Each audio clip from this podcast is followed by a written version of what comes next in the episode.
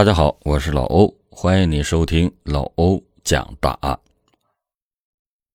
一直以来，完美犯罪就是人们热议不断的话题。不同的人对于完美犯罪的定义和理解不尽相同。其中一种完美犯罪，就是把警方的调查方向转移到其他人身上。可有时候，越是完美的背后存在的漏洞，也就越是致命。就比如今天老欧要讲的这起案件。案发的现场，一个女人的文胸就彻底的出卖了凶手。这起案件发生在内蒙古的满洲里市，因为地理位置非常的靠北，所以在一月份的时候，满洲里市的气温还是在零度以下。二零一零年一月十九号半夜，在漫天飞雪的抚摸下，整个满洲里沉浸在一片睡梦之中。整个城市就好像按下了暂停键。然而，就在一个小区，有一位住户却突然被吵醒，因为他听到了奇怪的声音，好像是有人在喊救命。但是半睡半醒的他，以为自己只是在做梦，所以刚醒来没多久，便又转头睡下。直到第二天吃早餐时，这个住户的儿子发问，说。昨天晚上自己听到了一些奇怪的声音，似乎是有人在打架。听到儿子这么一说，这个住户才明白，昨天晚上自己不是在做梦。出于安全起见，他来到了邻居的门口，但是站在门口来看，邻居似乎没有什么异常，他就试探性的敲了一下门，不过没有人应答。女人心想，也许啊是出去了。傍晚下班回来，女人经过邻居的门口时，她又想起了昨天晚上的事情，于是又试探性的敲了敲门，但是邻居依然没有人应答。到了这个时候，她心里就开始犯嘀咕了：这不会真的是出了什么事情吧？经过一番纠结之后，他果断的选择了报警。警方来到现场，无论警员怎么敲门，也依旧是没有人应答。无奈的警方只好找来了技术人员，打开了门锁。然而，当他们一走进房屋之后，就看到了惊悚的一幕：客厅的地上，一双男人的脚裸露在外面。慢慢的掀开毯子，警方发现毯子的下面躺着的是一个男人。身上大片的血迹也已经干涸。看到了这场景，邻居也是吓了一跳，不报不知道，一报吓一跳。他觉得，如果自己早上要及时的报警，那或许这起悲剧就能够避免。通过这位邻居的口供和法医的鉴定，警方认为，这名男子是在昨晚半夜两点到三点之间遇害的。虽然警方大致确定了案发的时间，但是因为案发的小区比较老旧，没有加装摄像头，因此就没有办法直接锁定嫌疑人。警方查看了房屋内外的门窗，但是无论是窗户还是大门都没有暴力闯入的迹象。但从案发房屋摆放凌乱的物件来看，当天晚上这里确实。发生了一番激烈的打斗。可奇怪的是，在很多关键的地方，法医都没有找到第三人的痕迹，包括烟灰缸、茶杯、椅子把手，甚至垃圾桶的垃圾袋都已经被人拿走。这就让警方觉得事情并不简单，因为凶手在作案之后，居然把现场打扫的如此干净。在接下来的调查中，警方遇到了一件奇怪的事情。警方在现场找到了一个女性的文胸，而且文胸上面的绑带被人已经扯断了。警方觉得非常奇怪，既然案发现场被打扫的如此的干净，那么为什么地上偏偏会有个文胸呢？难道说凶手是一个女性吗？根据警方的办案经验，凶手作案的目的无外乎就三个方面：情、钱、仇。案发现场这个文胸似乎在暗示着，也许死者和某个女人产生了非常严重的矛盾，以至于被这个女人痛下杀手。然而，一个新线索的出现，很快改变了警方的想法。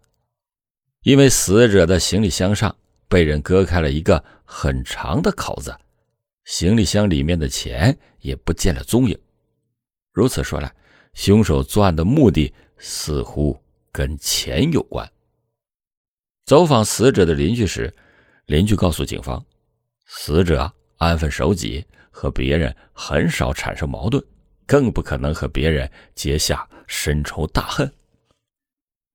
为了找出凶手。警方调查了死者的社会资料。这名死者此前在外地做生意，在案发前一段时间才回到满洲里。回来之后，和他接触的最多的一个人是当地一个名为王德林的中年男子。此前在满洲里做木材生意，案发的当天晚上，两个人还通过电话。于是，警方就找到了这个王德林。对于警方的到来，他一脸的疑惑。当从警方的口中获知好友惨遭杀害时，王德林很是震惊。他怎么也不敢相信，昨天还和自己在一起的好友，隔天就被人杀害。王德林告诉警方，案发的当天晚上，他在麻将馆和朋友打麻将，在十一点半左右，他还用手机打电话给死者。在简单的寒暄之后，自己就挂断了电话。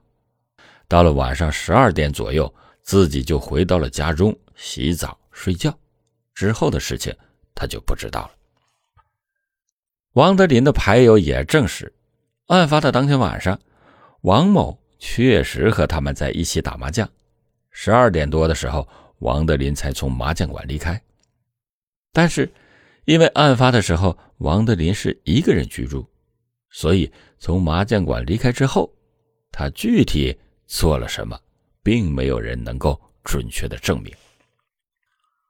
为了验证王德林是否在撒谎，警方就对他做了测谎。结果，两次测谎，王德林都顺利的通过了考验，这就让警方觉得凶手不太可能是他。在后来的几天时间里，警方。又排查了数十人，但是都没有明显的收获。尤其是案发现场那个文胸，更是让警方摸不着头脑。为什么偏偏会有个文胸在那里呢？这个文胸到底是属于谁的呢？警方做了很多的假设，他们想来想去之后，觉得死者大概率是遇到了仙人跳。之所以会这么想，警方是有根据的。首先，死者当时是独自从外地回来，回来十几天后就自己一个人住。作为一个大老爷们，要是长时间没有过夫妻生活，那难免有点无法忍受。其次，死者的经济条件并不差，找个女人解闷儿那也不是难事另外，则是现场那个文胸。就更加证明案发前有女人到过死者的住所，而文胸的绑带之所以会被扯断，很可能就是因为死者在遭遇仙人跳之后与对方起了肢体的冲突，最后被妓女同伙给杀害了。最后，这个假设也能说明为什么死者家的窗户和大门都没有被暴力进入的痕迹，因为。与死者发生关系的女人就在屋内，是她开了门，让几名男同伙进入屋内的。为了找出答案，民警就化妆成了客人，在周围一些偏僻的小巷子打听口风。可是，从这群失足妇女的口中，警方发现，在案发一带，似乎没有人搞仙人跳这种事儿。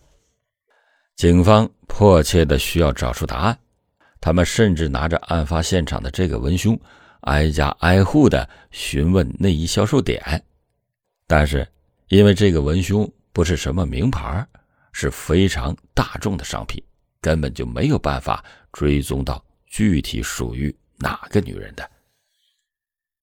几天以后，警方了解到，当地有个叫做老张的男人。欠了死者两万块钱，而死者此次回来满洲里，其中一个原因就是为了找这个人还钱。如此说来，凶手会不会是这个欠了债的老张呢？为了验证这个猜测，警方找到了这个老张。可是老张表示，自从自己知道债主回来之后，自己就躲藏了起来，连见。都不敢见他。为了让警方相信自己，老张还找了很多的证人，这些证人都证实案发时他确实不在满洲里。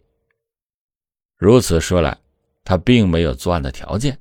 至此，警方的调查又陷入到了僵局。接下来的工作中，警方做的最多的两件事，那就是调查死者的。财务情况以及走访死者的周边人物。在走访的过程中，警方收到了一条新的线索。死者的一个朋友告诉警方，就在案发两天前，他来到死者家中做客，并把此前两万块钱的欠款还给了死者。其实，这件事情本来是很平常的，但是无意间。这名朋友透露了一个情况，他说，当时自己还钱的时候，刚好遇到了另外一个男子，是死者的一名朋友。朋友还专门的把此人介绍给自己认识，在交谈中，自己了解到对方姓王，在当地从事木材行业。被这么一说，警方就想到了此前的王德林。他刚好也是做木材生意。再次找到王德林之后，警方询问他，为什么没有交代前两天曾经到过死者住所的事情。可是王德林表示，自己觉得这件事情很普通，因为当天自己去死者的家中，只是单纯的找他聊天而且你们都没有问到这件事情，那我自然也就没有说。王德林这么说，其实似乎也有道理，就是朋友间的一次普通的喝茶聊天，根本算不上是什么重要的情况。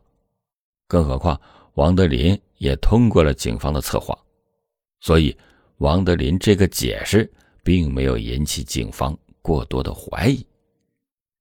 可是，在仔细的查了他的资料之后，警方又改变了想法，他们觉得。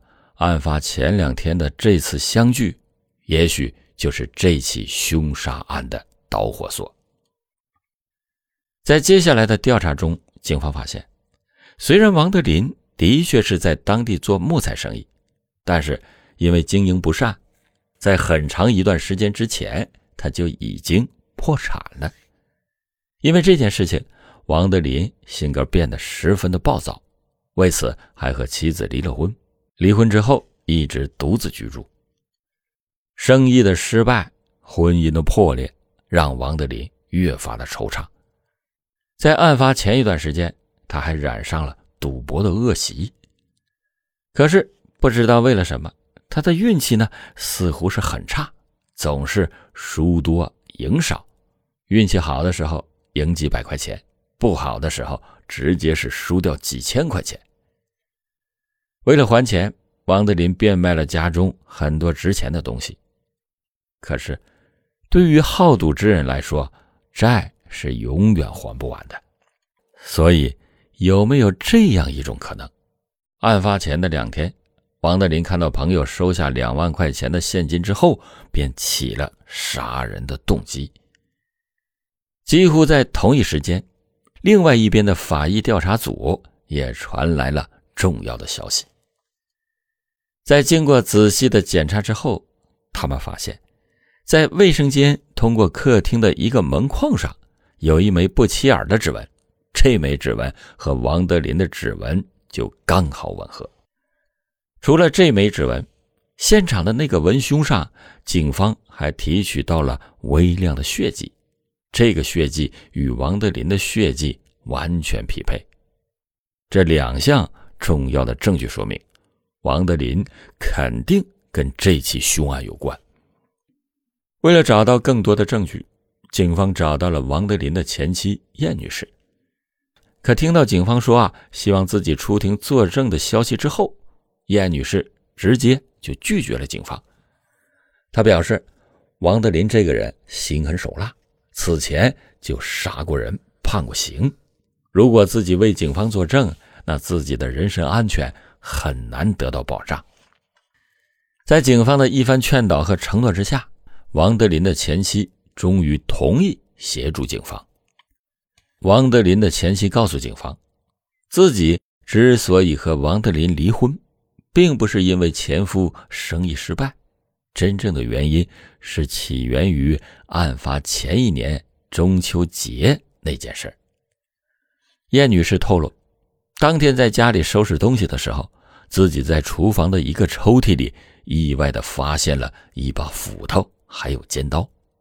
看到这把斧头和尖刀之后，自己非常的害怕，因为此前两个人争吵的时候，王德林一直扬言。要杀掉自己。自己原本以为这只是丈夫的气话，直到看到了这些东西之后，自己才相信，原来丈夫真的是有杀人的念头。出于人身安全考虑，自己就从家中搬了出去。在案发后的某一天里，趁着丈夫不在家，自己偷偷的到前夫的住所，准备把一些衣物给带走。可是此时。她发现，前夫放在厨房的斧头还有刀具全都不见了，前夫经常穿的一件外衣和裤子也突然不见了。听到这话，警方就忍不住怀疑：难道说王德林那一身不见的衣服就是当天作案的衣服吗？在搜查王德林住所时，警方真的在阳台上找到了衣服被烧毁之后的残留物。调查到这里，所有的证据都表明，王德林就是凶手。可即使如此，有个问题依然困扰着警方：案发现场那个文胸到底是怎么回事呢？如果凶手真的是王德林，他在打扫现场之后，为什么会在那么显眼的地方留下这么显眼的东西呢？民警试探性的。把案发现场那个文胸拿给燕女士，结果燕女士一看，就说这个文胸的确是属于自己的。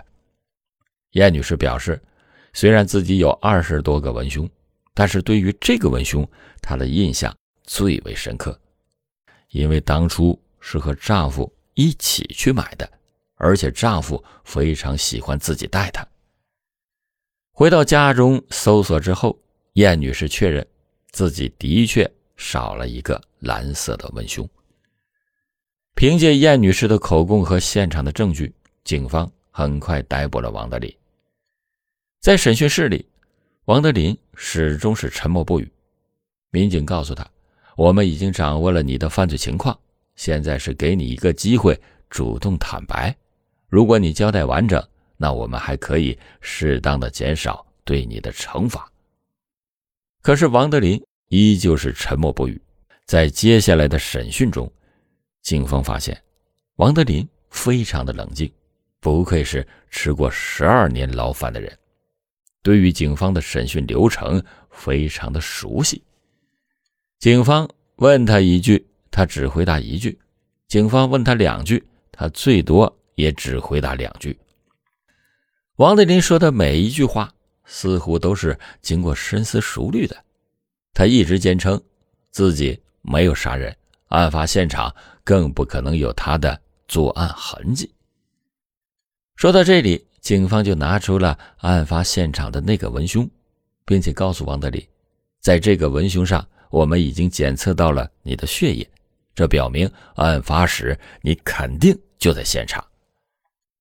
看到了这个文胸，王德林才被迫软了下来。在接下来的阐述中，他交代了一个令所有人震惊的故事。王德林表示，事情和自己的一次艳遇有关。在二零一零年一月十二号，自己在外面逛街的时候，遇到了一个年轻的女孩，叫小丽。这个小丽长得非常的漂亮。出于男人的空虚寂寞，自己就主动的上前搭讪，并请小丽吃了一串糖葫芦。一番交流中，自己了解到小丽刚从火车站下车，此次来满洲里正是为了找工作。不过眼下之急是先找个落脚点儿。听到这话，王德林再也坐不住了。哎呀，这个女孩子太不容易了。背着大包小包的，独自来到外面打工。热心的王德林告诉小丽，可以暂时住在他的家里，因为自己家里是一个人住，刚好有多余的房间，而且所在的小区里面生活非常的便利。纠结了一番之后，小丽最终同意了自己的要求。王德林表示，他当时只是单纯的想帮助这个女孩。可是，在卧室的门前，他不小心看到了女孩的曼妙身姿，加上自己和前妻离婚之后很久没有和异性接触过了，所以闯进了卧室，从后面抱住了小丽。起初，小丽一直不同意，但是后来他提出一个要求，那就是以此为条件免除他几天的租金。就这样，小丽暂住的第一晚。就和比自己年长二十多岁的王德林发生了关系。期间，王德林还把妻子的文胸送给了小丽。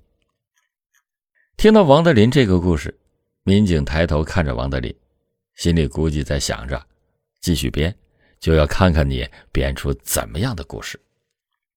王德林还交代，同居三天后的一月十六号这天晚上，自己就带小丽。到黄老板的家中做客，可是自己怎么也没有想到的是，当黄老板第一眼看到小丽时，便对她起了非分之想。趁着自己不注意的时候，黄老板开始非礼小丽。在听说自己和小丽的故事之后，甚至还想直接和她发生关系，但是遭到了小丽的拒绝。一番僵持不下之际，黄老板和小丽两个人扭打在了一起。扭打期间，小丽的文胸被扯落在地。看到事情越发的不可控制，自己就主动出手制止了黄老板。可是黄老板还是不服软，在扭打的过程中，小丽用刀刺伤了他，并且还从皮箱里拿走了两万块钱的现金。王德林表示，因为害怕被警方发现。所以擦去了自己留在黄老板住所的痕迹。案发的当天晚上，小丽就离开了自己的住所，并且从此消失的无影无踪。听到这个故事，警方要求王德林提供小丽的联系方式还有身份证号，但是王德林表示自己和小丽只是萍水相逢，顶多也只是一夜情的关系，并没有他的身份证号码。警方认为王德林绝对是在撒谎。试想一下，一个和你有肌肤之亲的女人，你连对方基本的情况都不知道，而且对方又不是十足妇女，这真的是荒诞至极。从头到尾，王德林在不断的强调是小丽杀的人，他把罪责全推给了小丽，目的呢，就是想让警方无从考证。民警反问王德林：“既然你当时和死者扭打在一起，那为什么死者的家中没有留下你的痕迹呢？”王德林解释说：“因为案发的当天晚上天气非常的冷，自己戴了一个皮手套，在戴着皮手套和死者扭打，那自然不会留下指纹。”可是，王德林的这个说法在证据的面前根本就不成立。因为在之前咱们讲到，死者住所卫生间通往客厅的一个门框上有一个血指纹，这个血指纹就属于王德林的，这就表明他在撒谎。警方猜测现场的那个文胸就是王德林故意丢在那里的，就是为了迎合他的这个故事。按照他原本的计划，只要除去了案发现场自己留下的痕迹，那警方就找不到他。为了保险起见，他还布下了迷魂阵，干扰警方的调查，故意的留下了一个被扯断的文胸。就算自己真的被警方抓到，那也可以利用这个文胸，把责任推给一个不存在的女人的身上。可是王德林没有想到，他千算万算，还是算出了一个致命的漏洞，因为文胸上有血迹。门把手上也有血迹，虽然在肉眼上无法直接看到，但在强大的刑侦鉴定技术面前，还是被细心的法医给发现了。王德林的故事从头到尾就充满着荒诞和漏洞，无论是直接证据还是间接证据，他们全都指向王德林就是凶手，而王德林作案的目的，就是因为看中了死者家中的。那两万块钱的现金，最后王德林因为涉嫌谋杀受到了法律的严惩，他那双罪恶之手也再次被冰冷的手铐紧紧的缠住。咱们纵观全局，虽然文凶在这条线索上，警方浪费了很多的时间，但也恰恰是因为这件文胸出卖了凶手的罪行。世界上其实不存在完美犯罪，有些犯罪无论他的计划多么完美，可从动手实施的那一刻开始，他就不完美了。好了，感谢您今天收听老欧讲大案，老欧讲大案，警示迷途者，唤醒梦中人。